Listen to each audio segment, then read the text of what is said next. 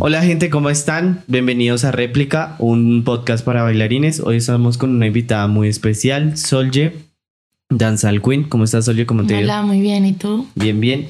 Eh, Solje, preguntas. Bueno, empecemos con la primera parte del podcast. Son preguntas rápidas, no tienes que contestar rápido. La idea simplemente es que sean como respuestas cortas. Ok. Y también pues te va a preguntar cosas muy sencillas. No te vas a... a ir por allá. Ok. Eh, primero, ¿cuál es tu nombre? Soljeri. Me Soljeri. llamo Soljeri. Con Ok. acento en la I. Ah, Pero me dicen Solji. Ya, ya. Por eso tu EK o Ok, Es también... el diminutivo de mi nombre, Sí, podría decir. Ya no, o sea, no tienes como un EK. No, Bueno, ¿cuántos años tienes? no me preguntes eso.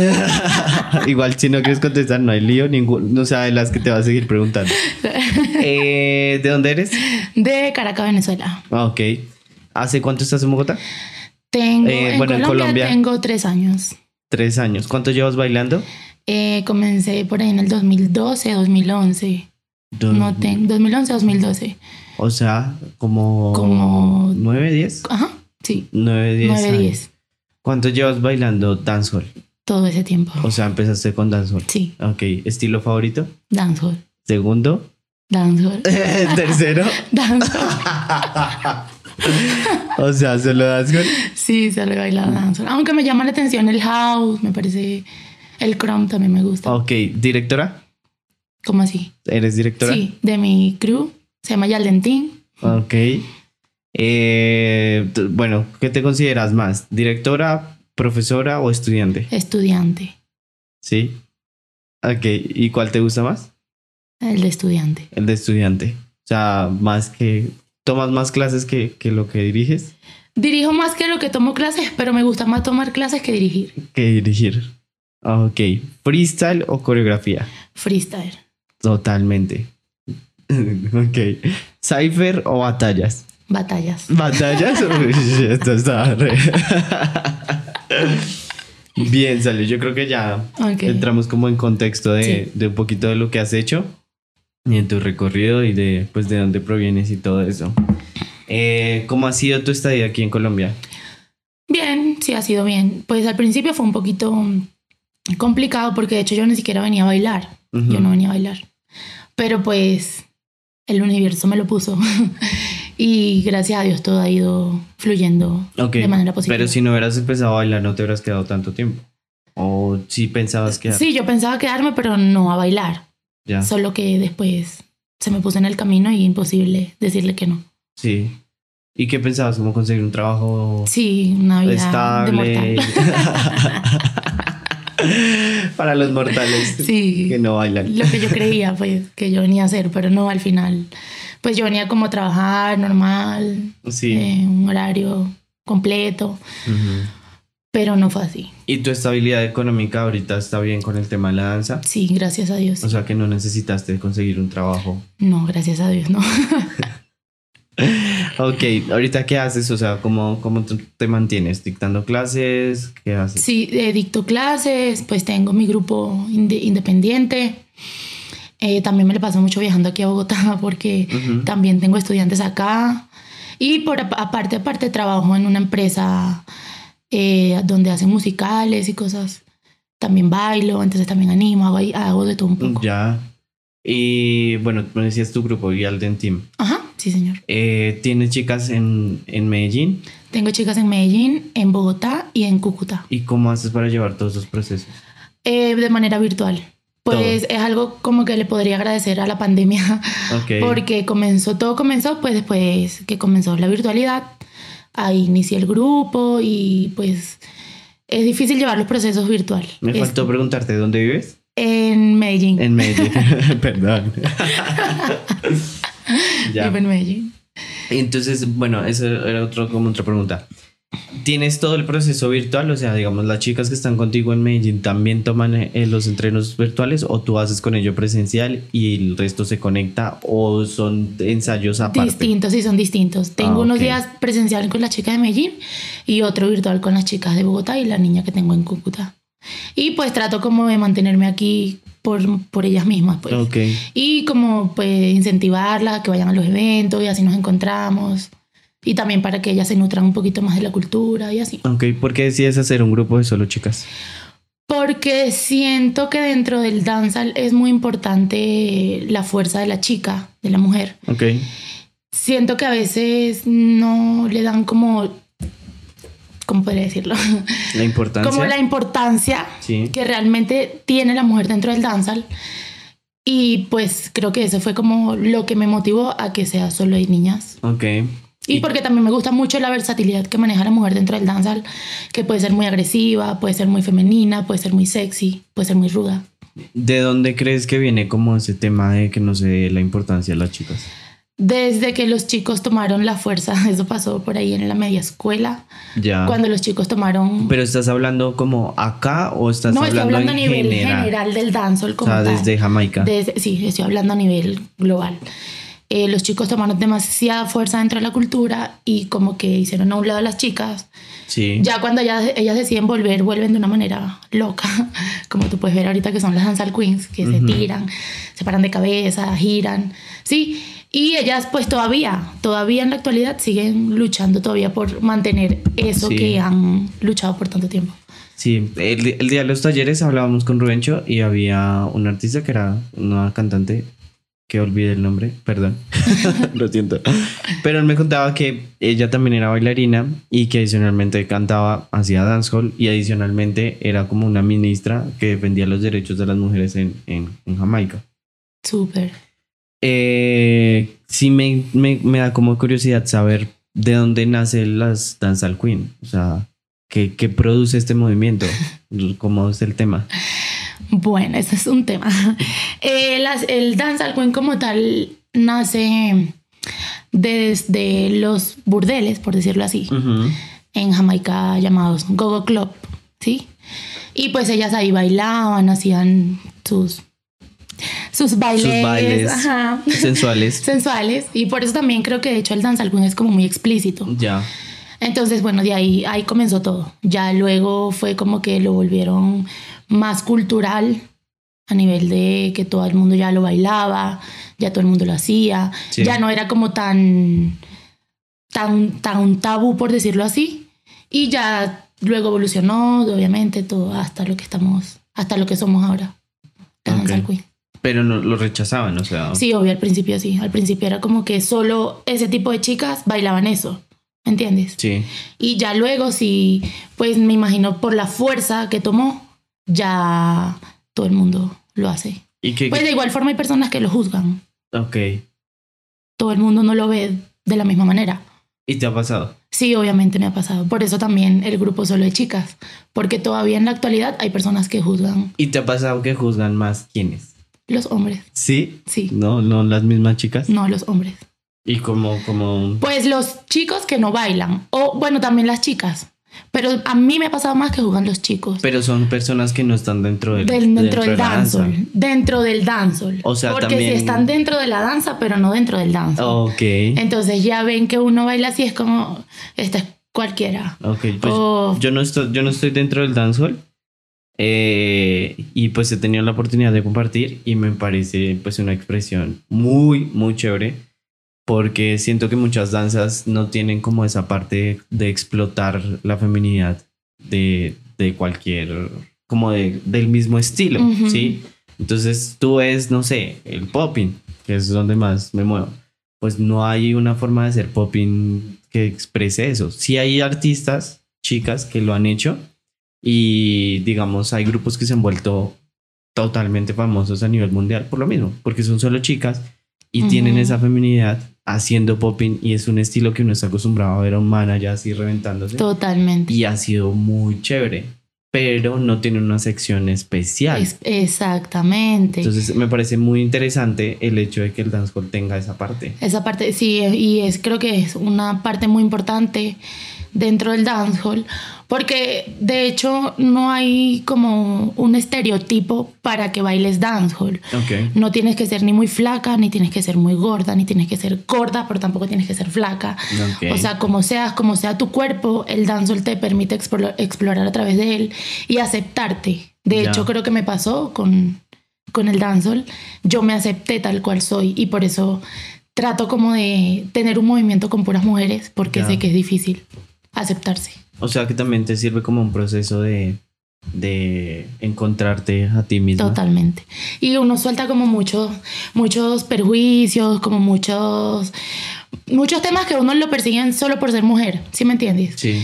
Entonces uno, yo por ejemplo no soy la misma persona cuando bailo que cuando estoy aquí hablando contigo. Yo aquí, tengo- aquí estoy hablando contigo y tengo pena y estoy nerviosa. Sí, Pero claro. cuando estoy bailando no me importa que me graben, no me importa nada porque estoy bailando y estoy siendo yo. Sí. No te importa saltar desde un segundo piso Total- ni botarse por allá. Sí, Sí, totalmente. sí, no es que tienen que verlo, es la locura. Sí. Pero bueno, me alegra mucho. ¿Y cómo, cómo llegas a trabajar esa parte de, de, de tener dos, como dos personalidades? Eso fue un proceso Sí. porque a mí no me gustaba el dancehall queen, o sea, imagínate, a mí no me gustaba. Yo ¿Con qué empezaste? O sea, empezaste Yo comencé con mixto, con Batman. De hecho, yo comencé bailando Batman. Que ya no es Batman, sino hardcore. Hardcore, Ok. eso. Y yo estoy también Eh, eh, yo comencé con eso y era lo que a mí me gustaba. Porque me ha gustado mucho cuando me siento tan fuerte que puedo competir contra un chico y estar al mismo nivel que él. Me encanta. ¿Y sentías que con el hardcore Sentía que podía la lograr eso. Pero no me había encontrado. Todavía no había encontrado algo del dancehall que yo dijera, esto es para mí. Y, no me, y yo veía a las chicas en Venezuela cuando hacían dancehall queen y yo, eso a mí no me gusta, yo nunca voy a hacer eso. Jamás en la vida, ¿qué sé? Pero mis amigos eh, me motivaron mucho y ellos me Sí. ayudaron. Sí, ellos siempre me decían, tienes que ser una bailarina versátil. No te puedes quedar solamente con una cosa del dancehall. El dancehall tiene demasiadas cosas que puedes explorar. No te puedes quedar Ok. con una. Entonces, pues yo sí sabía cositas, pero no era como que lo estudiaba. Hasta que un día hicieron una competencia en Venezuela de principiantes, de Queens, y yo me metí a ver. ¿Cómo se llama esa competencia? Tiene Se- un nombre, sí, ¿no? se llamaba. La categoría se llamaba Hijas del Queen. Mm, Y la pensé que era competencia- como Princess o algo así. Algo, No, no. Alguien le escuché. No, no, no, la- era Hijas del Queen. Y Ok. la competencia se llamaba Regalando Sonrisas. Era una competencia pro fondos, creo, para unos niños, algo así. Ya. Entonces, bueno, ahí yo como que decidí, yo, bueno, voy a hacerlo a ver cómo me va. Y ya después que competí ese día no paré. ya después Pero no te fue bien. Me fue bien, sí, ese día gané. Oh, gané la primera, ok. compet- la primera vez que competí. Y yo me sentí... ¿Y, ¿Pero llevabas bastante entrenando o fue más como de... No, yo sabía, o sea, yo te digo que sí sabía cositas porque obviamente pues tomaba clases y aprendía cositas, pero yo no entrenaba como tal esa Ok. parte del dancehall, no la entrenaba. Me metía a ver cómo fluía y a ver cómo me iba para, por lo mismo, para experimentar otra, otras cosas del dancehall. Y ya... Y ahí, Ahí me quedé. ahí me quedé. Entiendo. O sea, fue como encontrar... eh, como que no, tú no lo encontraste, sino te encontraron. Eso me, exacto, eso me dijo, ven acá. Claro. Y ya ahí comencé como a competir más en esa rama. del Y, y ahí, bueno, ya arrancas como a entrenarte y a todo eso y tuviste como alguien que te llevó por ese camino. o- Mis amigos. Sí. Sí. No tuviste como una profesora No. que te llevara. Todo fue como, ¿cómo fue tu formación en ese Mi tema? forma es que, bueno, nosotros en Venezuela teníamos un grupito y entrenábamos mucho ahí todos juntos. Y a veces yo tomaba, bueno, todos tomábamos clases con Jade. Ya. Jade Dancehall Queen, también es venezolana. Eh, ahí, tomo, ahí tomé varias clases, pero una formación que yo te diga mi mentor o mi mentora, no, mis No. amigos. Te puedo decir Choco, Davis y Nito. Te Ah, puedo decir que ellos son mis mentores. Nito también. Con ellos fue que yo como que... Está loquito. Sí, ellos eran como los que me decían, dale, que tú puedes, dale, y siempre me empujaban a más. Y siento que mu- mucho de mi dancehall se los debo a ellos. Ya. ¿Y cómo hacías para recoger, digamos, la información y todo este tema? Eso era pues a través de las clases. Por ejemplo, antes no había tanta información como ahorita. En, pues en Venezuela no había tanta información del dancehall. Antes ni siquiera sabíamos que había música para chicos ni música para chicas. Ya. Fue cuando Jade fue a, creo que Argentina y tomó clases con Global Bob y él le contó todo eso a ella y ella nos trajo esa información a nosotros y fue cuando nosotros comenzamos como a armar todas las piezas como que, ah, esto es aquí, esto es allá. Y también cuando Orbail fue, no me acuerdo en qué año fue Orbail a Venezuela, no sé si fue en el 2013 o 14, no recuerdo. Ok. También él nos nos enseñó mucho más y fue cuando pudimos entender muchas cosas.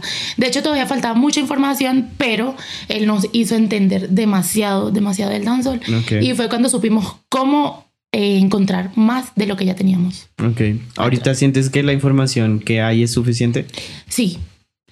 De, pero, o sea, es suficiente, pero igual uno siempre puede aprender más. Sí. O sea, sí, yo creo que sí hay suficiente información. Igual también estamos siempre- hablando que es un estilo que es- sigue evolucionando. Es por eso mismo. Como es un estilo que va en evolución, siempre uno se tiene que mantener al día.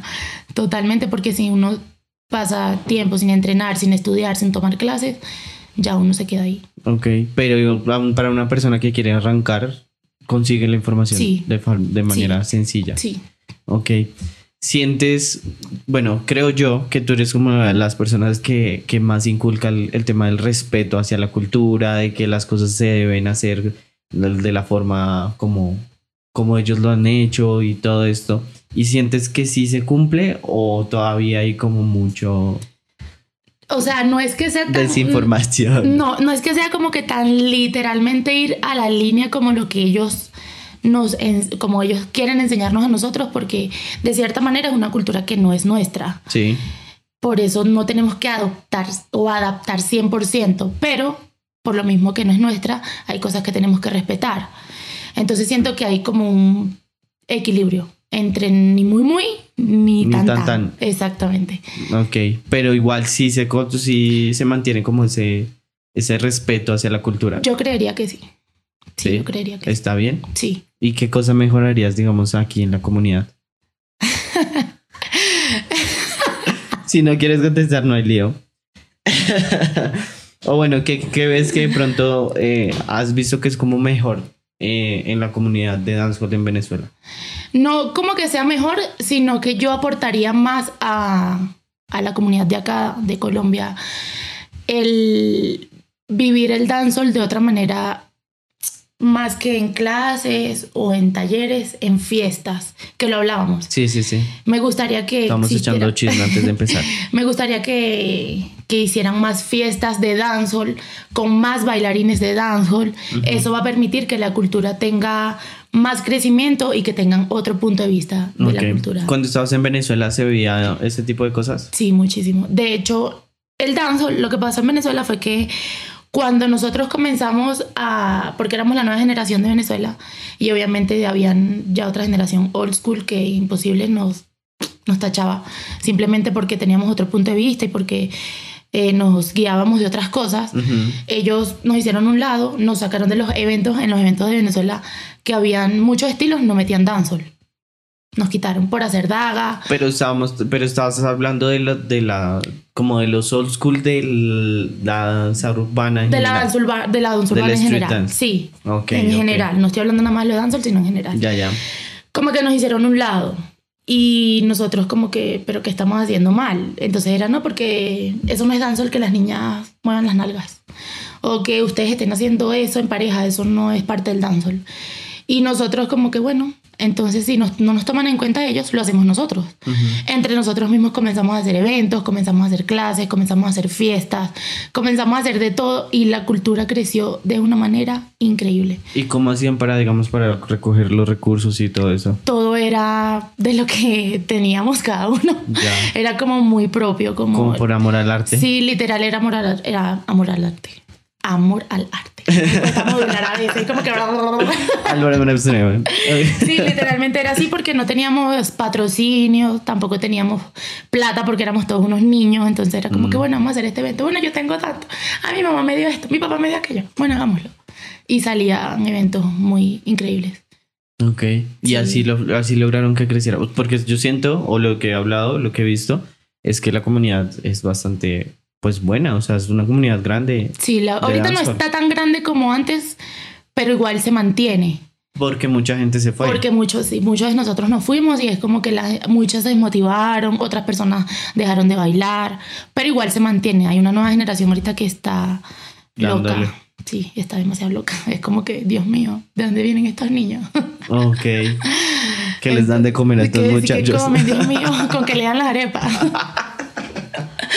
Pero sí, sí, entonces es como, siento que es como algo que yo aportaría a la, a la, a la cultura acá, como más espacios abiertos para que la gente comparta más, más allá de tomar una clase o algo así. Claro, respeto, si cada, o sea, el punto de vista de cada quien es algo que pienso yo. Sí. Sí. Es como tú lo viviste, como Exacto. te diste cuenta que ¿Y creció. cómo me gustaría? Pues no, ¿Cómo te obviamente no siempre va a ser igual, pero sería un buen aporte, considero. De hecho, hace poco en Medellín hicieron una fiesta, eh, Laura Mulatas, con el fan y todo. Bueno, se unieron muchos bailarines. Sí. Hicieron un fiestón, o sea, Increíble. solamente de dancehall y éramos muchos bailarines. Y era que todos estábamos locos porque yo tenía demasiado tiempo que no sentía esa energía y yo sé que todos también estábamos iguales. Entonces, yo aportaría como más espacios así. Ok. ¿Sientes que eso es como lo que más promueve el crecimiento, digamos, de la cultura? De cierta manera, porque ahí la gente, lo que te decía, la gente logra tocar el dancehall en las fiestas es porque no necesitas literalmente saber bailar. No necesitas saber ejecutar mil pasos, sino que tú ves a la gente bailando, son un montón de gente bailando y tú te pegas y no importa. Sí. No importa. Y ahí tú comienzas a sentir la energía y comienzas a sentir el vibes de la gente. Ves a las chicas cuando se paran de cabeza, todas bailando en el centro. Es como que es esto, Dios mío, es una locura. Ajá. Y la gente de cierta manera le gusta eso. Entonces ya después comienzan a preguntar qué es eso, cómo se baila, cómo puedo aprender. Entonces, por ejemplo, me ha pasado que en muchas fiestas me han preguntado si doy clases, cómo pueden aprender del dancehall, cómo mueven la cola. Ya, o sea, que quiere farrear. Hay que ir a farrear total. Sí, sí, sí, pues igual, digamos, yo iba a farrear en algunos bares y pues hay reggaetón y esas cosas. Y aún así, digamos, estamos como con el grupito y cada uno hace su estilo. Entonces se bota sus pasos de dancehall, otros de hip hop, otros de locking, popping, sin importar pues que Sin- tanto la música esté sonando, sino simplemente es como por bailar y... Exactamente, es como por compartir, conectar. exactamente, conectar, que es muy importante. Entonces yo siento que es una parte muy importante del, dentro de, no creo que solamente dentro del dancehall, sino dentro de la cultura en general. Esos espacios para compartir son muy importantes, para que no crezca solamente una cultura, sino toda. Sí. Y ahora siento que, el- que es, es el tema de compartir. Ujú. Ya no es tanto como el tema de la competencia. Exacto, sí, no es como más el compartir. A mí me encantan las batallas y las batallas son muy buenas. Ok. pero a todo el mundo no les gusta. Hay gente que prefiere más ir a las fiestas. De hecho, la, uno fluye mejor en fiestas. ¿Te Porque no parece? tienes, sí, porque no tienes como la presión de que voy a competir, de que no sé qué. Aunque siento que competir es algo muy personal y es Sí. una batalla que tiene uno mismo por dentro. No lo veo más como de que voy a competir contra Nicolás, le voy a ganar a Nicolás. le voy a dejar- no, sino es como de medirme a ver qué soy capaz de hacer y qué tan fuerte soy dentro de la batalla. Sí, siento que es más eso a verlo como una competencia literal contra la otra persona que está allá parada. Siento que es algo más personal. Yo lo tomo así. De hecho, motivo a mis estudiantes así. Que no lo vean como que no, que me va a tocar contra Choco. No puedo. No, si puede, si él puede. Que tiene el que no tengas tú. La experiencia la vas a tener si te atreves. Si te atreves, claro. si, no, te atreves, no la vas a tener. No vas a tener nunca esa Me experiencia. pasó hace poco. Ah, en el evento de Divergy me pasó. En el, en el que hicieron hace- el Boise Sí. con una niña que estaba que lloraba que no quería yo, pero dale. Y cuando la vi batallando, yo, ¿Cuál fue? ¿Cuál fue? eh, Eri, se llama Eri. De Ah, sí. Ella estaba que no quería. que Pero no quería, bueno, que igual no en el. Seven se, Por eso. se iba colapsando un poquito. Sí, ella, pero ella entraba como nerviosa y ya después que se soltaba nadie. como, y yo la miraba y ¿tú yo- qué? Sí, entonces yo decía como, ¿miedo de qué? Mira todo lo que estás haciendo. Me pasa también con una de mis estudiantes. No, no puedo, sí puedes. Ese miedo lo vas a afrontar haciéndolo. Si no te vas a quedar en qué pude hacer en la expectativa y no es bueno. Además que siento que el freestyle te da un nivel que no te lo da solamente quedándote tomando clases. Con el freestyle experimentas cosas con tu cuerpo que no te das cuenta. Y que cuando te miras en video dices, yo hice eso. Entonces eres capaz de mirar haciéndote eso, mirarte haciendo eso y hacer cosas mejores. Porque no sabías que eras capaz de hacer eso. Entonces siento que... Te da como esa capacidad, esa herramienta diferente. Er- ajá, de explorar a través del cuerpo, de la energía, de la fuerza, de la adrenalina, de la expectativa de que no sabes qué vas a hacer. Ujú. Siento que es más así. Sí. Yo al principio fue bailarín de coreografía. O sea, solo hacíamos coreo, coreo, coreo, coreo, coreo, coreo, coreo. Y después me pasaba mucho que como que había una fiesta o había algo y era como baile. Y yo Y decía, era como, pero pues no sé bailar. sí, es total. Yo también era así. Yo también era. De hecho, a mí me encanta la coreografía. A mí Sí. me encanta. Yo amo. A mí me encanta. Pero siento que hay que tener un equilibrio, porque tampoco nos podemos quedar solamente en el freestyle. No nos podemos quedar solamente ahí. Yo siento que debe haber un equilibrio entre coreografía y freestyle, porque de las dos cosas te nutres y puedes ser un mejor bailarín. ¿Qué sientes que nutren bastante la coreo? Como la calidad de movimiento, eh, eh, amplitud, limpiezas, son muchas cosas que te, que te miran y te ayudan a pulir dentro de la coreografía que de, pronto dentro del freestyle no se notan tanto. Considero yo más, bueno, las bases no es tanto de coreografía, consideraría yo que no. Pero siento que sí es muy es importante además la memoria, la retentiva. Si eres un bailarín de freestyle pero de pronto quieres ir a un casting y te quieres proyectar, no vas a coger nada porque nunca has tomado clases, no te van a tomar en cuenta. Entonces son ese tipo de cosas que también viéndolo de manera profesional para una proyección como bailarín te servirían. Porque no vas a agarrar nada sin nunca Sí, es cierto, es cierto. O sea, como que por más que uno haga freestyle y freestyle y freestyle y freestyle, si nunca entrena una coreo, pues el día es como no cogí ocho tiempos, ¿qué hago? exacto, el conteo es importante, las métricas, todo eso te lo siento que te lo enseña la coreografía y que son importantes dentro de una persona como bailarín. Mm. Dentro de los bailarines que siempre se han resaltado, siempre manejan como ambas cosas. no son solo buenos en freestyle, no son solo buenos batallando. Sí, siempre tienen como ambas herramientas y, se ve como esto. Y lo que tú dices del tema de la conciencia, en la coreo uno tiene como la posibilidad de mirarse bajo cierto parámetro de movimientos y decir, ok, aquí puedo mejorar. El groove, no, que de pronto este paso eh, lleva más bounce, tú dentro del freestyle no te das cuenta porque solamente está fluyendo. Dentro de la coreografía te explican, bueno, este movimiento es con más fluidez, este es con más fuerza, comienzas a entender más eh, ese tipo de matices también, siento que es importante. Es bastante importante, ok. ¿Y qué se viene? ¿Vas a seguir batallando? ¿Vas a seguir entrenando? Sí, yo creo que sí, eh, porque es que me gustan mucho las batallas. O sea, no sé, me encanta. Yo antes no podía, antes me daba miedo. Antes yo, lo que te decía, veía a mis amigos y ellos eran los que batallaban, ellos daban clases, yo solamente hacía los shows. Ah, vamos por un show. Y yo me metía con ellos. y yo, ahí sí soy el grupo, pero no hago nada. ok, ok. Hasta que después como que me atreví y ya es, no sé, me siento como muy bien. ¿En qué categoría siempre te lanzas? En mixto. Y en Queen, obviamente, en Danza Queen también me gusta. Pero. pero la que te gusta más. El mixto. Me encanta. O sea, me encanta. Porque siento que. El Queen siento que podría ser mi fuerte, por decirlo así, porque soy mujer y me siento muy libre en ese ámbito. Y me siento muy cómoda también. Pero en el mixto no sé, yo no te puedo explicar lo que yo siento.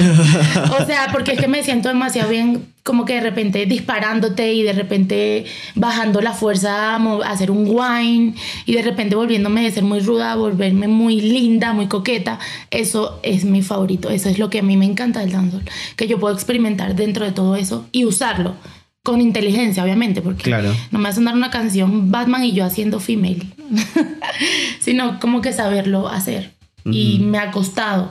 Y siento que me gusta porque me ha costado y no es mi zona de confort. De confort.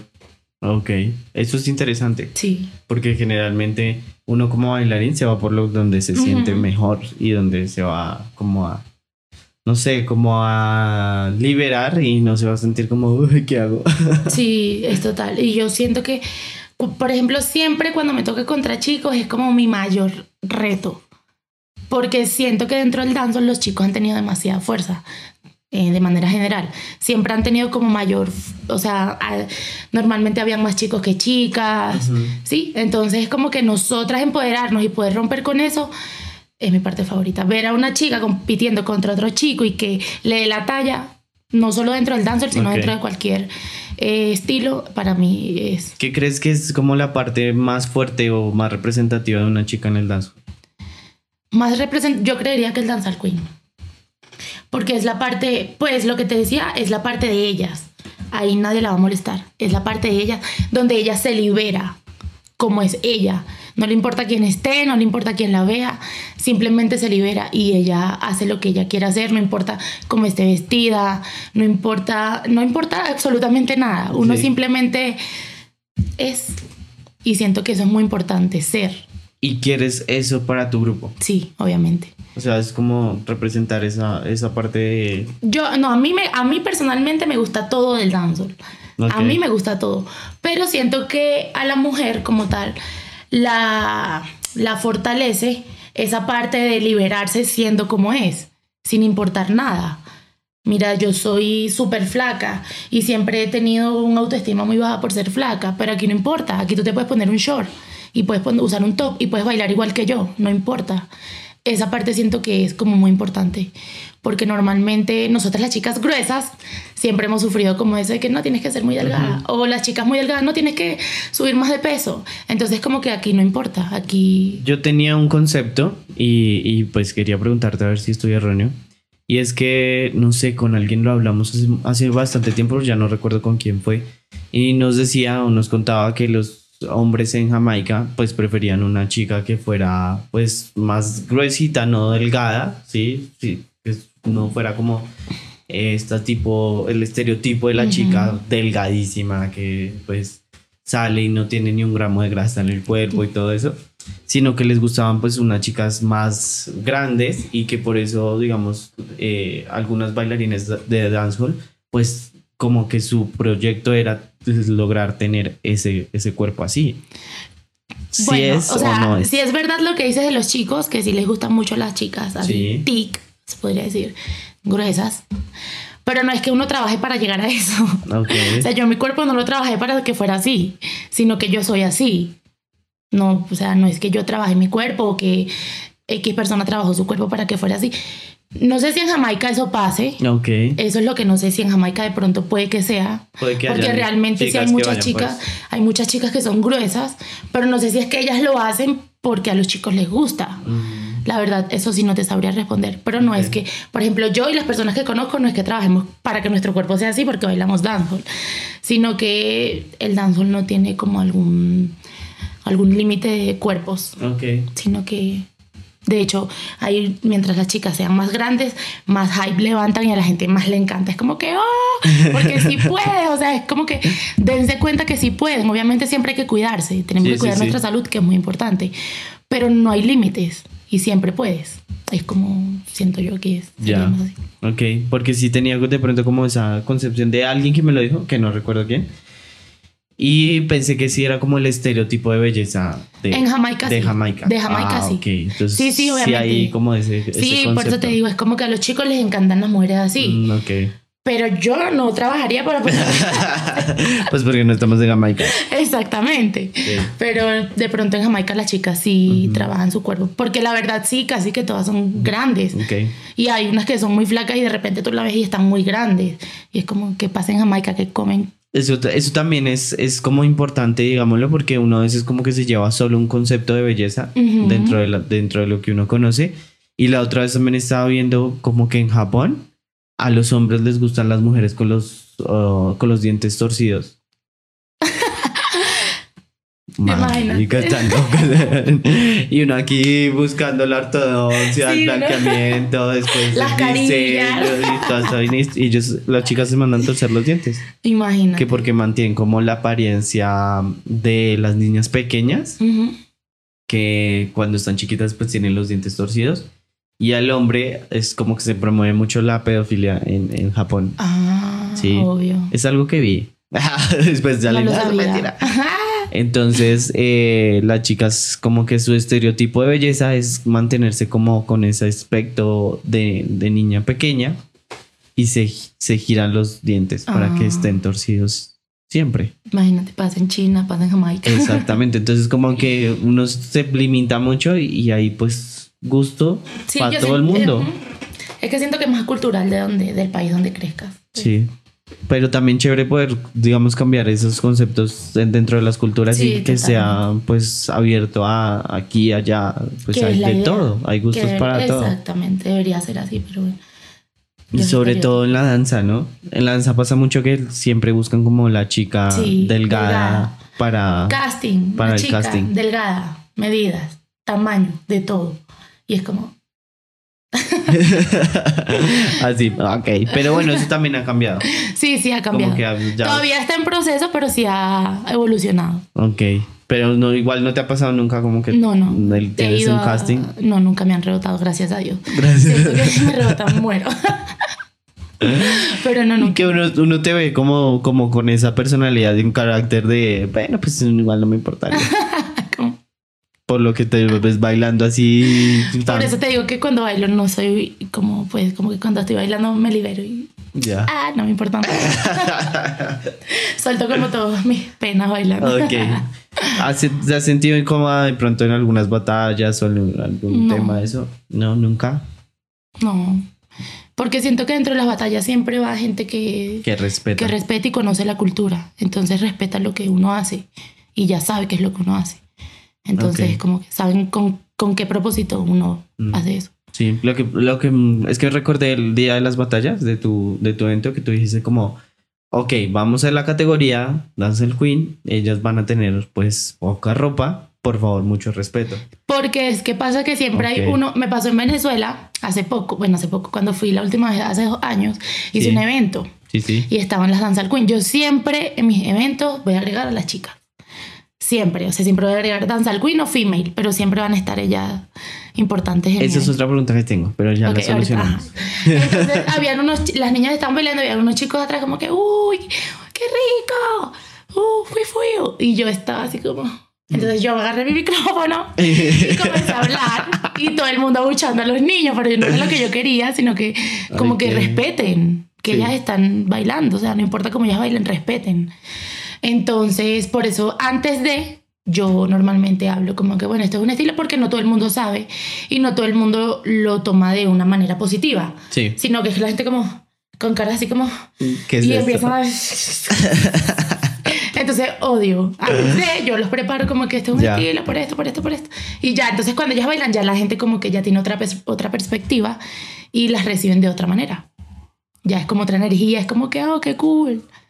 Y así. Ya. Sí, no, es que pasa, o sea, como que uno no está en la categoría y uno ve y es como, ¡ah! ¡Wow! Entonces imagínate, tú que eres bailarín, es como, wow, imagínate una persona que no baila o la mamá de algún chico que vaya la- al evento a ver a su hijo bailando y de repente salgan esas mujeres volando. Es como, ¿qué es eso, hijo? ¿Qué estás bailando tú? entonces como sí, para, sí, sí. para evitar eso, que no vayan a pensar lo que no es uno, como que para que sepan que las chicas, esto se baila así por esto. Y adicional también tienen como una representación eh, hacia la parte se- sí, sexual, sensual, Sí, sexual. Sexual. Sexual. Muy sexual. O sea, tienen bastantes cosas que representan pues Sí, estas situaciones. Eh, lo hablé, no sé, bueno, lo hablé y era como que ese tipo de danza se hace para como para provocar a los hombres desde la raíz o cómo es el tema o es para que las mismas chicas demuestren esa sexualidad. Es eso. Es más que todo para... O sea, lo que pasa es que el dancehall es un baile que no tiene tabú. O sea, literalmente no tiene tabú. Y las canciones son súper explícitas Sí, en todos los aspectos, más que todas las de niñas. Entonces, práctica, o sea, la chica normalmente lo que hace es bailar lo que el chico le indica dentro de la canción. Ella prácticamente está haciendo lo que le está indicando. Entonces él como que tócate, agárrate y normalmente uno como... Ok. todo eso. Entonces sí es como una manera como de que el chico la mire, pero no una manera de que quiero estar contigo, no. No quiero irme contigo a la cama, solamente me estoy tocando porque me gusto y porque me amo y yo sé que te provoco, pero no quiero estar contigo. Es más Wow. de eso. De hecho, antes, de hecho, antes eh, las chicas estaban en el centro bailando y los chicos como que la tocaban, "Eh, quiero bailar contigo, y ellas decidían si ir o no a donde ellos. Ellos como que iban a tocar y se regresaban a sus puestos. Ujú. Y ella como que lo miraban. "Mm, No sé, voy a, Sí, sí, voy a pensarlo. Y después sí, de pronto como que bailaban. Y sí, yo puedo bailar contigo y, y podemos bailar, pero yo no quiero estar contigo. Yo solamente estoy bailando porque me gusta bailar. Y Mm. porque me siento bien con mi cuerpo como soy. Que muchos hombres sienten como el tema de que si una chica les baila Ya ellos de creen- una forma, entonces ya, ya se quiere acostar nada, me la conmigo. llevo para la cama, ¿no? Sí, sí, sí. Yo bailo dancehall y yo bailo así. Porque esto es parte de mí y parte de lo que estoy haciendo. Pero eso no quiere decir que yo me quiero ir contigo. Nos toca aprender a los hombres. Ajá, total. Así hombres entiendan. De hecho, me pasa a veces que estoy bailando con mis amigos, con Davis o con Nito más que todo, y que estamos bailando y la gente piensa que tenemos algo. Y no, somos Eso, eso pasa mucho, ¿no? Sí, pasa y más mucho. entre bailarines, como que uno pues simplemente está bailando y es como, ay, ¿ustedes son novios? No. Pues no somos bailarines. Sí, es como... Ya estamos acostumbrados. Ah. Total, es verdad, es como que solamente estoy bailando. No, me gusta, o sea, Sí, como que está siempre es presente esa parte eh, sexual dentro de la danza, pero es una parte de, de expresión Ujú. más no de deseo de la otra persona. Y eso a veces se malinterpreta muchísimo y ya no se ve como, como una expresión artística, sino como algo vulgar. Sí, totalmente. Porque todo, pues normalmente no estamos acostumbrados a ver ese tipo de cosas o ese tipo de danzas. Ujú. Porque normalmente creemos que la danza es como que tú allá y yo aquí. Nunca vemos una danza en pareja. Sí. Y esa, esa, como esa rebeldía de expresar lo que es un tabú, pero que realmente todos lo hacemos. Como el sexo.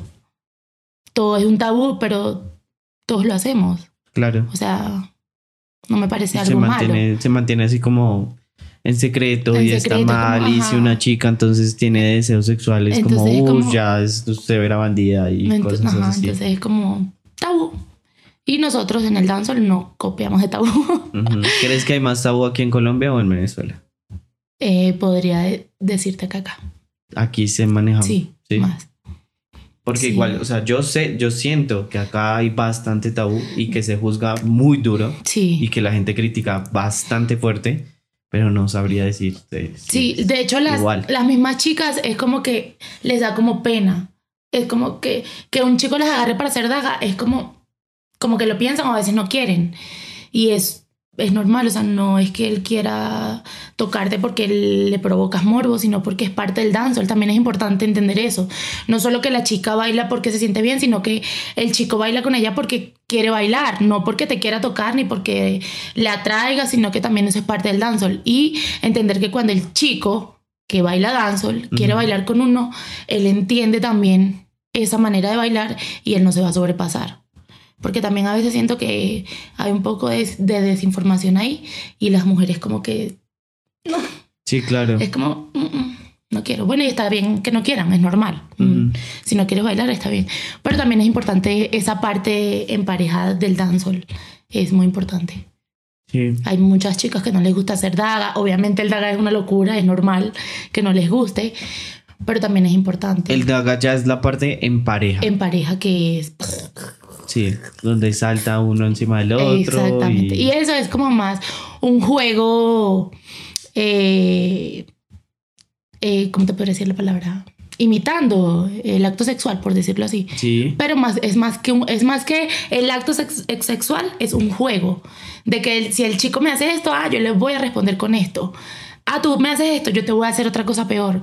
Porque si tú puedes, yo también puedo. Ujú. Yo lo veo así, por eso es que tú ves que las niñas cargan al man y lo tiran en el Y piso y, tiran. se le lanzan y después él va y agarra a la mujer. Es más que todo. Yo lo, yo lo veo divertido, a mí me gusta, a mí me encanta. Porque no lo veo con eso de que no le veo como la parte morbosa Del- o sexual. Del morbo, sí, sí. Ajá, sí. sino como yo, para mí es muy divertido hacer daga. Yo lo veo. Es más que sí, con lo, lo que tú dices, como el juego de, bueno, hey, ¿y qué, va a hacer? ah, yo te espero aquí, pero espérame tú ahora. Ok. Entonces es como más divertido. Y se juega como, como a quien tiene más el empoderamiento Ajá. dentro del, del dentro, momento. Ajá, dentro, por decirlo dentro de la escena, Sí. es como quien es el dominante y quién es el. ¿Cómo se diría el otro? El sumiso. El sumiso. Entonces es como, ah, nadie es sumiso, entonces los dos son dominantes. Pa, Pasan. Ay, la que- Pero también se trata como de, de salirse, ¿no? Como de inhibirse de, de muchas cosas, porque yo he visto que las cogen y se van corriendo y se tiran por allá a 20 metros de otro lado. Sí, por lo que te digo que es un juego. Ok. Entonces es como eso hace parte de la diversión, sacarlo del espacio.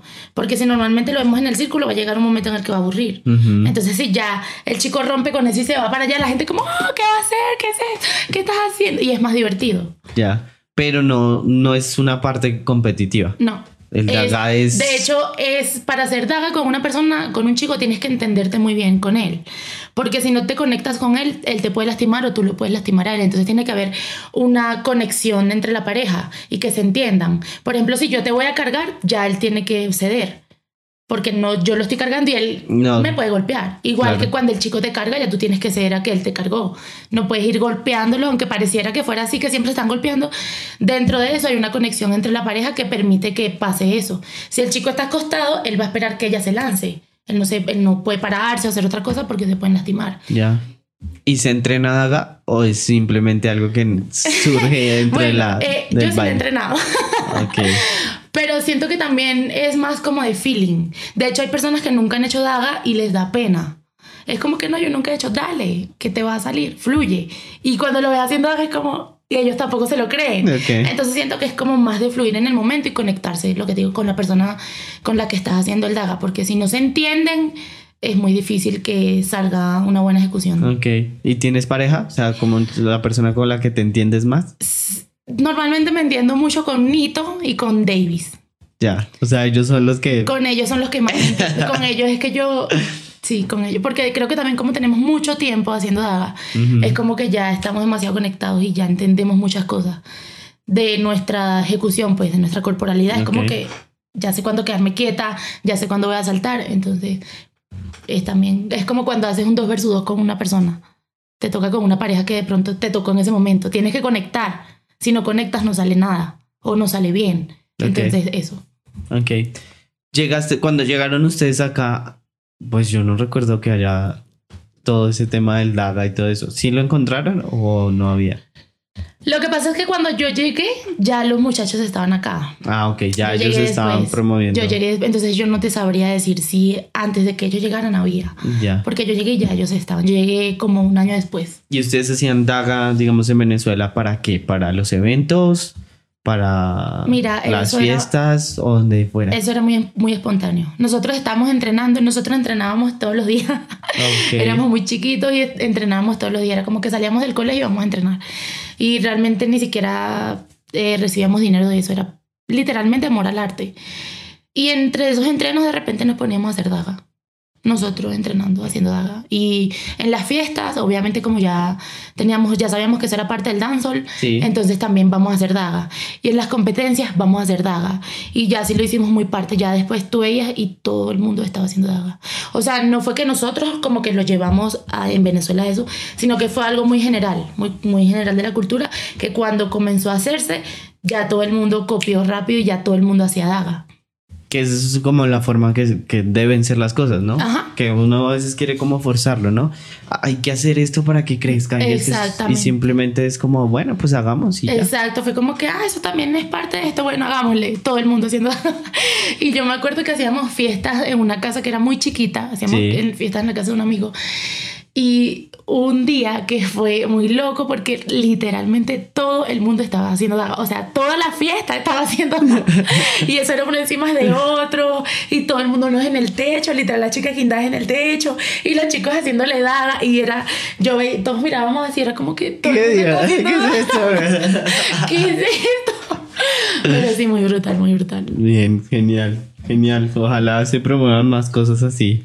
No, pero acá sí ha evolucionado bastante. Bastante. Respecto al tema, sí. Bueno, pues yo no llevo tanto tiempo asistiendo a los eventos, pero pues esto lo he visto el último año. La primera vez lo vi en las batallas que tú organizaste con el FA Ah, ya me. en Medellín, que estuvimos nosotros allá. Ah, sí, sí. Esa fue la primera vez que yo había Ah, visto imagínate. Daga.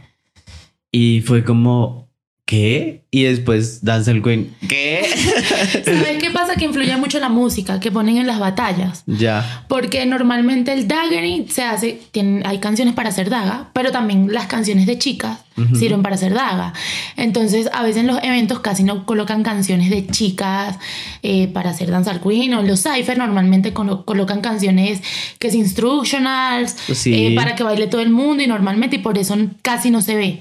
No es que no haya, sino que de pronto influye en que no colocan las músicas, las canciones para que eso pase en el momento. Sí. Entonces, por ejemplo, cuando en Medellín yo hice la categoría especial, de hecho la quiero hacer acá, pero entonces estoy es como estudiando a ver, ¿Qué tanto ajá, quiénes se atreverían. y todo eso? Claro, porque todo el mundo no le gusta, pero siento que de pronto también es falta de motivación. Te tuve como con invitados. Exactamente, y ¿Cómo como es? invitar a las personas como a ver si se animan, porque también es- a mí me importa mucho resaltar esas partes del dancehall que a veces como que hacen a un lado por, por lo mismo que les da pena o el tabú, no sé qué, o a veces inconscientemente que no se toman en cuenta, yo lucho mucho con eso. Yo lucho mucho como que, hey, el Daga, hey, las queens, las chicas. Entonces, Sí. Es, es complejo porque está el tema de querer promoverlo, pero también, pues, si tú haces un evento de solo eso, pues. Sí, puede que no te- obviamente, eh, no claro, te es muy difícil hacer un evento solamente de daga. Entonces, obviamente, hay que incluir otras cosas que también forman parte del dancehall para que la misma gente del dancehall o gente externa al dancehall que vaya al evento se dé cuenta que eso también forma parte y que cuando vean un daga por ahí no es que, ah, esto están loco o que están haciendo ellos, sino que no, eso también forma. Tengo una pregunta que, que, que me gusta generar porque pues siento que hay diferentes perspectivas y es importante como saberlas y es ¿cómo crees que se podría lograr que gente fuera de los bailarines llegaran a eventos como las batallas? Fuera de los bailarines. Sí, porque O sea- es que los eventos se están generando de bailarines para bailarines que terminan pagando ellos mismos el círculo de todas las cosas. Es cierto, es una buena pregunta. Yo creería que también es de parte de uno, no como organizador, sino también como público bailarín, Sí, motivar a otras personas que no bailan. Y dentro de los eventos, crear espacios como conversatorios, eh, cosas que la gente que no baila vaya, se, se motive y se, se, se eduque ok. respecto a la cultura, porque eso también es muy importante. Dar La gente la ve como que bailan, pero no tienen la educación correcta y de pronto por eso tampoco se motivan, porque no saben qué es lo que está pasando, no saben qué es lo que se está haciendo. Entonces considero que eso sería un buen... como un punto de partida. Sí, yo creería, los, los conversatorios es muy importante. Y también hacer eventos, eh, no sé, eventos de pronto gratuitos. No todo el tiempo, pero eso, por ejemplo, ayudó mucho dentro de, de Venezuela en lo que nosotros hicimos. Hablo generalmente de la cultura del dancehall. Eh, nosotros hacíamos eventos que eran gratuitos y eso también es muy importante. Pero daban premiación no hacíamos, no hacíamos batallas, hacíamos clases totalmente gratuita. totalmente gratuitas. Hacíamos que sí, tres clases gratis y literalmente la cultura creció muchísimo. O sea, nosotros de hecho nos unimos todos para que eso pasara. Entonces no éramos que sí, porque éramos como varios grupitos. Entonces no, no era solo un grupo, era toda la cultura del dancehall en Venezuela unida para que eso creciera y funcionó. O sea, funcionó. Entonces siento que sería como más como que, bueno, vamos a ir a un parque, no sé, hacemos un flyer, eh, tan- tantos profes, la gente que pasa por el parque va a preguntar, ¿qué es eso? ¿Me puedo meter? Claro, entre, preguntan, se motivan. Los niños, los hijos que pasan, a él le gusta bailar. Entonces, ah, bueno, sí, escríbame, vamos a hacer otra clase dentro de otro mes o dentro de dos meses para que se agenden. Entonces siento que también son cosas que, que hacen que la cultura crezca mucho. Va, interesante. O sea, siempre he recibido diferentes eh, puntos de vista y respuestas y nunca me habían dicho algo así. Ajá, porque Pues siempre se iba como por otros temas, ¿sí? Digamos lo de las fiestas, eh, digamos como hacer más publicidad y otras cosas, pero no como el tema de, de enseñar y de pronto clases gratis. y sí, esto, yo no. creería que sí. No todo el tiempo porque también la gente se acostumbra Sí. que después no quieren pagar por lo que están aprendiendo. Se pierde el valor de, la, de lo que se y está se haciendo. pierde el valor. Pero como un aporte a la cultura, yo lo vería como algo positivo. Pues, si Sí, hay alguien como, para, como para hacerlo crecer. Y que tienen que ser en conjunto de, de otros bailarines. de varios bailarines para que no se vea como afectados ciertos Exactamente, sería exactamente una unión de todos los bailarines y como que bueno, vamos a comenzar a hacer esto para que crezca. Aunque considero que acá en Bogotá hay demasiada gente que baila danzol, o sea, a veces miro los eventos y veo demasiada gente que va a las clases, que toma las clases, pero no pasa cuando voy a los eventos. Como que, o sea, veo las clases y veo mucha gente, pero cuando hay las batallas, casi no hay gente, creo que también es porque de pronto les da lo que te hablaba hace rato que les daba como miedo, de pronto no Sí. se sienten como tan motivados y eso también hace parte de la cultura. Ya. Porque también es como el hecho de si no van a batallar, pues como público. Porque la gente no va como público. Eh, también es importante. Porque sí, o sea, el apoyo es muy importante. Sea como competidor, como público, como organizador, como ayudante, como sea, el que estés ahí apoyando el evento hace mucho, hace más que lo que tú puedas decir, o sea, hay que actuar. Entonces siento que ese punto es importante. O sea, si, no, si no quieres competir, pues anda y apoya el evento. Mm. Yo, yo he estado de público en, diferentes eventos y digo, o sea, es algo que, que siento que la gente pagaría.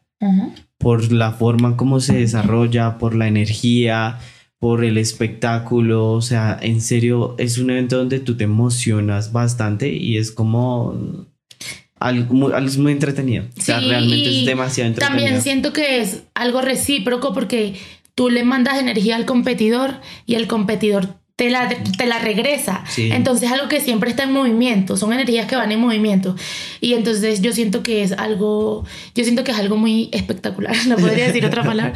Entonces siento que sí, yo creería que haría falta más que los que toman clases y ahí que van mucho a los eventos de clases vayan a los eventos de batallas, porque también es muy importante.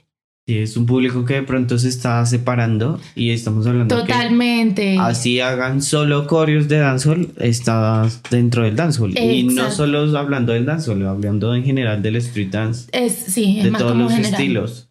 O sea, es lo mismo. O sea, estamos haciendo lo mismo, solo que hay diferentes modalidades. Ajá, exactamente. Y también es importante que se apoyen en ambas. Porque lo que te decía, hay que tener un equilibrio. O sea, no puede estar. Entre, entre, una, entre, freestyle y la coreo. Y también, por ejemplo, a veces, si los bailarines de freestyle están como más independientes en esa parte y es como más difícil que crezca esa parte del freestyle. Porque Siento que por lo mismo que la gente a veces casi no apoya o de pronto no se motivan, no es porque lo hagan como que no, no quiero, sino porque no se motivan a, a ir a los eventos a apoyar, solamente a mirar, como de pronto tampoco quieren gastar la plata porque eso también influye. Sí, pero la entrada de público es súper económica también, o sea, tampoco es que estás pagando 35 mil. Sí, o sea, creo que los eventos más costosos han sido como 10 mil. 10 mil es lo más, sí, es lo más costoso y la verdad que son eventos de siempre te llevas algo. Yo siempre a los eventos que voy me llevo algo. Sí. Siempre me llevo algo. Así no sea un evento de dancehall. El evento que sea, yo siempre siento que aprendo algo. Entonces es como también importante. O solo desde la motivación. Digamos, yo antes no, no iba a los eventos y, y como que el hecho de pensar en una batalla era demasiado loco. Era como, no, uy, ¿cómo uno ir a, una, a batallar? Y ahora que uno asiste a eventos y eventos se da cuenta que pues son personas, son bailarines, todos empezaron, uno ya los va conociendo, va entrando como en esa confianza y ahora es como, bueno, pues y que el quiero ir a batallar. Totalmente, y además que el proceso de, cada, de todas las personas no son iguales. De pronto hay una persona que tiene mucho rato y es muy buena, pero tú no sabes si tú con tan poco tiempo puedes ser más buena o mejor que esa persona, porque todos los procesos no son iguales. Entonces siento que obviamente uno tiene que respetar el proceso que uno lleva, pero eh, atreverse, atreverse. Yo siento que todo está en atreverse y querer compartir la danza fuera de un salón. Hay que compartir la danza en los eventos, en los talleres, en las clases, en las fiestas. Yo siento que hay que compartir la danza de todas las maneras. Sí, es que eh, esto es como un tema que, que el bailarín no olvida, o bueno, no sé, no va a generalizar. Yo lo olvidé cuando estaba empezando y pensé que lo único que existía era la competencia y las clases. Sí. Y ahora me doy cuenta que no. Y que lo que es importante es cómo transmitir, compartir, comunicar lo que es lo que es lo que eres por medio del baile. Exactamente, es. Y entonces ahí ya te das cuenta como, ok, hay conversatorios, hay fiestas, hay talleres. Y que siempre en los eventos pasa algo que te deja una enseñanza. Siempre hay una batalla o alguien quiere decir unas palabras. Siempre pasa algo que uno se queda así. Por ejemplo, en el evento del fin de semana, yo lloré con el fa. Con el fa, pero es que el fa llorando. Y yo primero, y yo que, que lloré, y yo después era. Entonces son cosas que. No, y el fa estaba re emotivo, o sea, todo, todo el evento fue como. Qué chévere ver a Champion con su grupo. Después, no, qué chévere ver a gente animándose a salir a la amateur. Y todo el evento estuvo así. sí, es que es, es muy, sí, la verdad, yo lo entiendo porque es muy chévere. Es, o sea, porque es una parte que eso también forma parte, o sea, eso también es importante. Entonces ver que la gente se motiva y que la gente a pesar de la pena y del miedo lo, o sea, lo supera y lo hace, es uno se siente bien. Además que dentro del evento a veces uno como competidor uno no sabe, pero uno transmite cosas Es, es a las personas. es lo que más interesa. Que sí, o sea, por ejemplo, a veces yo me ha pasado que salgo en las batallas y alguien me dice como que me inspiras y es como yo, O sea, yo, en serio yo.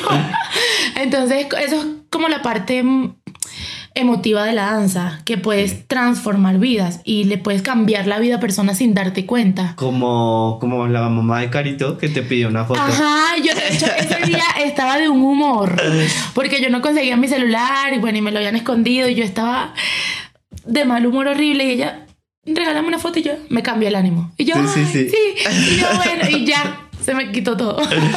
Que uno no se espera que alguien llegue ahí como, ay, Eh, Exacto, y una yo persona... quiero una foto contigo. Y no es como, Y ¿qué? además que ella no es bailarina, o sea, ella no es parte, o no sé si ella ha bailado, no sé, la verdad. Mm, no. Pero no es como parte del gremio del dancehall, porque normalmente si te lo dice un bailarín, puede que te lo esperes.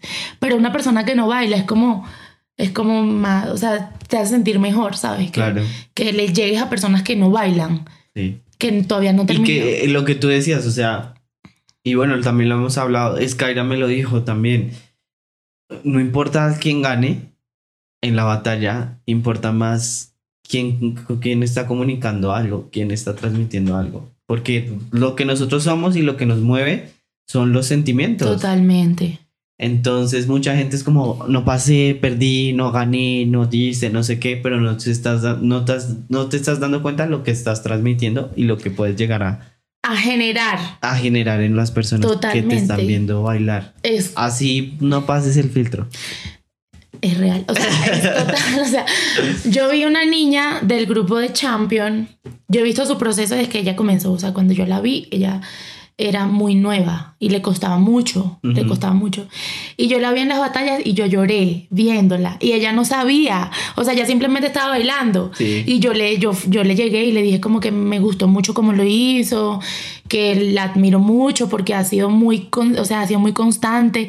Y ella era como que en serio, yo, si yo viste lo que puedes lograr a través de un freestyle, no solamente es como el ganarle a alguien, sino es el, el propósito que tienes. Como claro. bailarín, tú no sabes cuál es tu propósito hasta que te atreves a cosas diferentes y te das cuenta que hay muchas cosas que puedes lograr y muchas cosas que, que puedes hacer con la gente y dentro de la gente que uno ni se imagina. Sí, es tal cual lo que dices. Bueno, ya que estamos hablando de las categorías y de las batallas, cuéntame un poquito como la diferencia entre female y dancehall queen. Ok, eso es importante. Sí, Eh, mi punto de vista, tu punto. obviamente mi punto de vista, yo respeto los puntos de vista de los demás, pero mi punto de vista, yo considero que el dancehall queen engloba todo.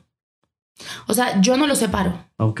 Dancehall queen y female, yo no lo separo. O sea, pero sientes que el dancehall, el female está dentro del dancehall dentro queen? del dancehall queen, porque Ok. el dancehall queen engloba muchas cosas, por ejemplo, los tricks, o sea, las piruetas, eh, la parte de la flexibilidad, la parte de la fuerza, la parte del female. Entonces el dancehall queen encierra todo eso. Ok. Entonces yo no lo separaría tanto como dancehall queen y female. Sí diría que el female es una parte importante, obviamente, Del- del dancehall queen, pero no separaría como dancehall queen y female. No. Yo, para mí todo es dancehall queen. Ok, y ya en la parte del movimiento es. ¿Cómo así? Sí, o sea, que, ¿cuál es la característica del female? Ah, los steps. Los Mm, movimientos. Entonces, por ejemplo, cuando tú ves a una dancehall queen ejecutando, tú ves que ella hace female, que ella hace piruetas, que ella hace trucos, que ella es creativa, ella está englobando todo, ella no Ya. está encerrando. Eso es a lo que me refiero, que no sé, pues yo no lo encierro, como, o no lo separo, perdón. Sí. Como que esto es una cosa, esto es otra, sino que todo es dancehall queen, solo que hay chicas que no les gustan, por decirte, las piruetas y solo ejecutan female. ¿Qué son los steps? ¿Qué son o sea, los cuando steps? tú ves a una chica haciendo steps, Eso está haciendo ¿qué son female. los steps de las chicas? Ajá, está haciendo es female. female. Que tiene su propia música. Exactamente. Pero no Ok. es que hay música de female y hay música de dancehall queen, no. Hay música de dancehall queens. Y Ya. tú dentro de la música de dancehall queen puedes ejecutar females o puedes ejecutar tricks con females o puedes hacer todo junto Ok. porque no se separa. Y dentro del dancehall queen está female, que son los steps, los tricks Ajá. Que son como Está los se podría decir que es trucos o brocode. piruetas. Brocode. Eso esos son los tricks y todo esto. El breakout, que es Ajá. lo que decía Lyoko. Yo estuve en el taller. Ajá. Eso, Que es como el momento de romperse totalmente. a, a matarse allá, como de sacar Ex- como el, el show, ¿sí? Exactamente, que es el momento en que tú ves que ellas lo que enloquecen de un jump split, saltan y puff, o se paran de cabeza y vuelan. Y está también el skin out, que es la parte de la elasticidad, de la flexibilidad, Ah, ya. que es cuando ellas sacan la pierna, cuando ellas se abren y... hmm. Entonces, yo, Son desde mi como punto los, de tre- vista... los tres componentes que debe tener una buena danza del queen. eh, no, de hecho, yo creería que una danza queen debería hacer todo lo que engloba el dancehall. Ya, o sea, también O sea, hardcore, todo. Yo creería que una danza queen Ok. Pero si a ti de pronto nada más te gusta el female, tú puedes hacer female nada más. O sea, no es que a juro tienes que hacer todo. Ya. Pero pues dentro de mi punto de vista, obviamente, Ya. siempre respetando lo que piensen las demás personas, yo creería que una dancehall queen engloba todo lo que hace el dancehall. Y entonces cuando decías que es versátil y al- ¿a qué te referías? A eso, a lo que, porque normalmente lo separan. Mira lo que, mira lo Ya. que está pasando. Me separan el female del, Del dancehall queen, queen y el y- dancehall queen del mixto y el mixto del smooth y el smooth del hardcore. ¿Sí? Sí. Todo lo separan. y Entonces, todo es Todo, todo. es dancehall. Todo es dancehall. Solamente que confundimos que hay como ciertas ramitas que podemos, como para explorar, ah, está el hardcore, está el Batman, está el Ujú. smooth, Ujú. pero no lo separemos, todo es dancehall. Entonces también pasa con el, con el dancehall queen, por eso Ok. hice la categoría y he hecho la categoría de versátil yal. Porque mi intención es que entiendan que eh, dentro del dancehall las mujeres pueden hacer todo.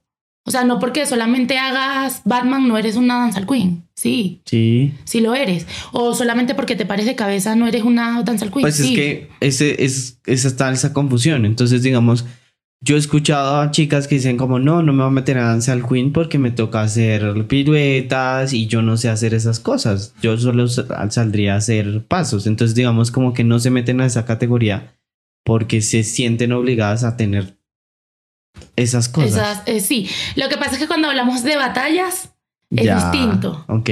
Porque si yo te pongo una categoría que se llame Dancehall Queen en una batalla, sí, obviamente. Tienes que ir por, te- por ese Sin lado. embargo, hubo, ay, no recuerdo el año, eh, una, un contest en Jamaica Sí. donde una Dancehall Queen se llama Joan. Joan no, ella es una chica versátil en realidad. Ella quedó de segundo lugar y ella no hizo nunca piruetas. Ella siempre bailó. Y bailó Batman y bailó mixto, siempre. Entonces, yo siento que sí se podría, solamente que hay que tener como la conciencia de saber hacer las cosas. Ya. Pero es contradictorio, en realidad es un tema contradictorio. Pero yo creería que en temas de batallas, cuando dicen Dancehall Queen, ya obviamente saben que, Sí. que las chicas. Dentro de la cultura como tal, podemos generalizar el tema de que son la parte de la- las chicas que hacen danza. Exactamente. Y dentro Ya de batallas. Para por el tema de estructurar un evento y de tener cierto reglamento, pues ya hay que. Como para que se entienda hay que la- separarlos. Exactamente. Total. Ya. Esa, esa categoría versátil, ¿ya ¿tú la metiste o ya la habías visto o cómo fue? Mm, No, bueno, yo creo que yo no la había visto. Yo, Tú lo hiciste como Sí, para dar es que ese espacio. Siempre he hecho mucho énfasis en la versatilidad de la mujer. Sí. Y también he visto mucho que hay muchas chicas que son muy buenas, pero que no se meten porque ven que hay chicos muy buenos. Ok.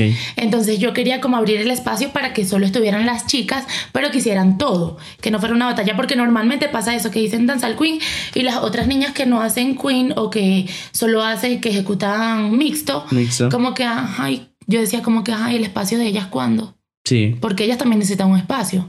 Entonces yo dije como que bueno, voy a crear una categoría que se llame Versátil Yal, donde las chicas que hacen todo y también que se vean, eh, que se vean como obligadas a trabajar todo del dancehall. Que no se queden solo con lo que tienen, sino que como que también ellas mismas se obliguen a aprender de todo. Sí. Porque también me pasa que veo chicas que mm, no les gusta el queen Ok. hay chicas que no les gusta y no está mal que no les guste. Pero, por ejemplo, a mí no me gustaba, pero yo lo aprendía igual, yo lo estudiaba, era como que sabía cositas y no me gustaba. Entonces pasan estas cosas que cuando vas a una batalla y te ponen queen, Es como, eh, es ¿qué como, hago? no tengo nada que hacer. Entonces es como por más que Por otro tema X, era como por abrirle un espacio a ellas y como porque también se motivaran a que no tienes que, a juro, volar por todos los cielos para saber de danza al queen. Sí, sí, sí. Entonces, creo Ya. que fue más por Y eso. ahora, eh, dentro de las batallas hablando, la categoría female es otra categoría. Sí, es que es lo que te digo, todos lo separan. Entonces, la categoría de female supondría yo Que es que es solo para las chicas que hacen female. A ya las chicas que solamente le gusta el female. los steps de los las steps, chicas. ajá, de las chicas. Creería yo. Pues, porque yo siento que. La verdad, yo nunca, nunca he visto como una categoría. Bueno, sí he visto categorías de female, pero yo, dentro de mí, dentro de mí, obviamente respetando todo lo que piense cada persona, siento que es como práctica- lo- prácticamente lo mismo que Danza al Queen. Porque es lo que te digo, yo no lo separo mucho. O sea, como que female, al Queen es como lo mismo. Ya. Porque de igual forma, si me, si me estás haciendo una categoría de female, entonces me estás impidiendo hacer un split. No puedo hacer un split porque las Dancer Queen lo hacen. O estoy en la categoría de female y no me puedo parar de Hepto porque las otras chicas Dancer Queen lo hacen. Entonces solo me quedo en el step. Es lo que es como contradictorio. Por eso yo creería que sería Dancer Queen. Ya entiendo. Es complejo. Es complejo, sí. Es complejo. Es tan- porque yo siento que el tema de categorías también es, depende de lo que el organizador eh, Busque en su evento. busque en su evento. Porque, por ejemplo, si yo hago, por decirte ahorita la categoría de female, bueno, esta categoría es solo para chicas que no hacen piruetas y que les gusta el female. Que solo, ok, ya el organizador, ya yo sé cómo es la categoría. Pero si tú me dices nada más female, yo sé, yo puedo hacer cualquier cosa, o sea, puedo hacer pasos, pero dentro del dance al queen y la parte de las chicas también, También. están los tricks. También puedes meter los, las otras herramientas que tengas. Exacto, en cambio si yo te digo, bueno, esta categoría es de Dance al Queen, pero de- normalmente dentro de las categorías de Dance al Queen hay partes que dicen, bueno, esta ronda va a ser solo de Booty Technique, o la siguiente ronda va a ser solo de Steps, la siguiente ronda va a ser solo de piso. Ya ahí te están haciendo entender que todo eso conforma el Dance al Queen.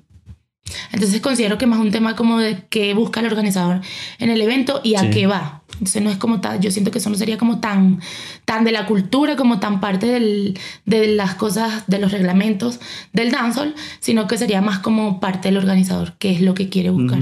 Sí, lo que hablamos de diferenciar ya el evento. Exacto, para que poder... quiere potenciar el, el organizador dentro de buscando de hacer esa, de, de hacer esa categoría. Sí, sí, sí. Porque normalmente yo considero que uno lo que busca haciendo categorías así especiales es como potenciar esa parte que de pronto está como más débil. Sí. Vamos a potenciarla con una categoría especial y crean X categoría. Sí, como lo que hubo el fin de semana, que fue Dancehall 1 versus 1 amateur. Ajá, que es una categoría especial. Una categoría especial para las, las personas. Las gentes. Las gentes. las personas que, que no han batallado antes, pero se quieren arriesgar, pero les da miedo. Pero les da miedo porque... ya- enfrentarse con Choco. Cambio, Yago y Exactamente. Django y todos ellos. Entonces, no es que eso tenga que ver, no es que en el danzo normalmente estén los principiantes o los amateurs, sino que es una categoría para potenciar y motivar a los chicos que están comenzando y que vean de qué son capaces. de cierto público. Y también como enamorarlos de cierta manera de esa parte. Sí, pero entonces ahí se da uno cuenta que las chicas tienen más herramientas. Obviamente. Porque el, hombre que puede hacer, eh, bueno, steps, que, que está como la parte de los steps, las sensaciones, que es el hardcore, smooth, no sé qué más, el hard, está el old school, middle school, new school. que son la parte La de las de escuelas. fiesta. Y ya. También puede hacer piruetas. Pero Pero también tiene que saber qué piruetas va a hacer. Por lo mismo que, bueno, todos sabemos que el dance. Pero no puede ser un head top y cosas así. No, obviamente no puede hacer un hep top vibrando y Entonces moviendo la la, cola. las mujeres aún pero de pronto más puede cosas. hacer una parada de gato. No sé cómo le dirán aquí a la parada de gato. Ujú, Sí, un O puede hacer una- de nuca, Epa. O puede hacer una vela. El chico sí puede pararse de cabeza y ¡pum! caer en vela. O pararse de cabeza y girar. Y girar. Sí, es válido. Ya. Ok. Solo que no es válido que abra las piernas y se ponga a vibrar o que mueva la colita. Entonces, siento que la mujer sí tiene muy, por eso es que me gusta como eh, hacerlas Porque la- experimentar porque tenemos muchísimas más La mujer puede hacer su parte y y también la de hacer él, y la puede hacer ambas partes juntas. Y coger a man y pam. Exactamente. Entonces, como que las mujeres tenemos demasiadas herramientas como para quedarnos con una sola. Tenemos muchísimas dentro del danza, o sea, demasiadas. Y podemos juntarlas y podemos, o sea, siendo siempre inteligente y coherente con lo que estemos escuchando, Sí. fusionar todas esas partes. Listo. Genial. Bueno, yo creo que para ir cerrando, eh, ¿quisieras decir algo, te enviar algún mensaje a las personas que te están viendo, alguna cosa en especial? Em, bueno, el mensaje que siempre doy más que todo a las chicas es que no se limiten. No se limiten ni, del, ni de cómo son, ni de cómo creen que bailan. No, el dancehall es una cultura completamente, completamente, completamente abierta. Ok, Eh, bueno, de cierto modo. sí, Eh, hablando de las chicas, eh, somos demasiado libres de hacer lo que queramos dentro del dancehall. Entonces siento que si estás bailando dancehall y no estás aprovechando todo lo que puedes hacer, no estás bailando dancehall. Hay que aprovechar todo, hay que sentirse... Yo siento que somos capaces de sentirnos demasiado fuertes, demasiado seguras. Siento que el dancehall personalmente a mí me liberó y me salvó de muchas cosas sí. me salvó y siento que hace eso con muchas personas también. Entonces es como que fluir Sí. y vibrar con el dancehall. Y, bueno, nada, ya, eso. Y, y- pero no, mejor no.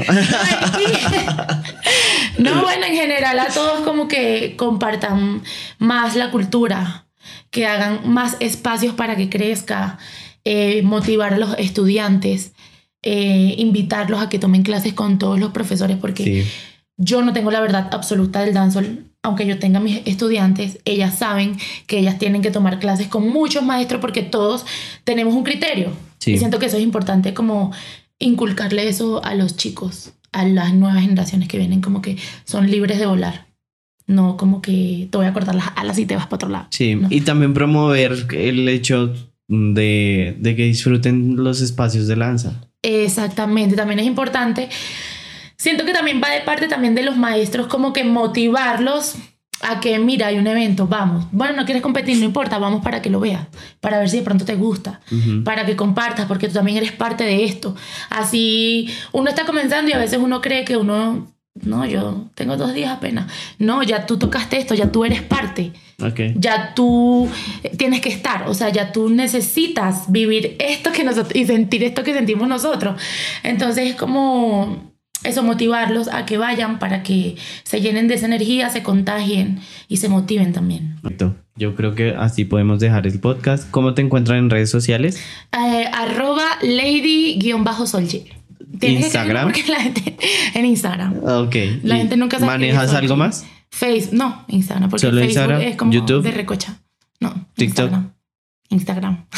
ok, listo. Entonces así para que te busquen.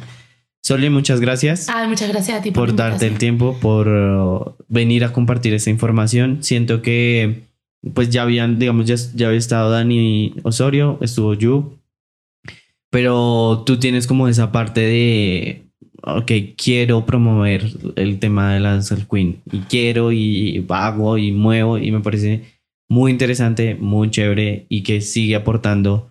Eh, sé que de pronto te gustaría hacerlo en tu país, pero pues lo estás trayendo acá y creo que mucha gente lo, lo agradece acá en Colombia y que pues gracias a, a ese trabajo se han, se han hecho varias cosas y se está creciendo en conjunto pues de todos los bailarines y agradecerte también por, por ese tema.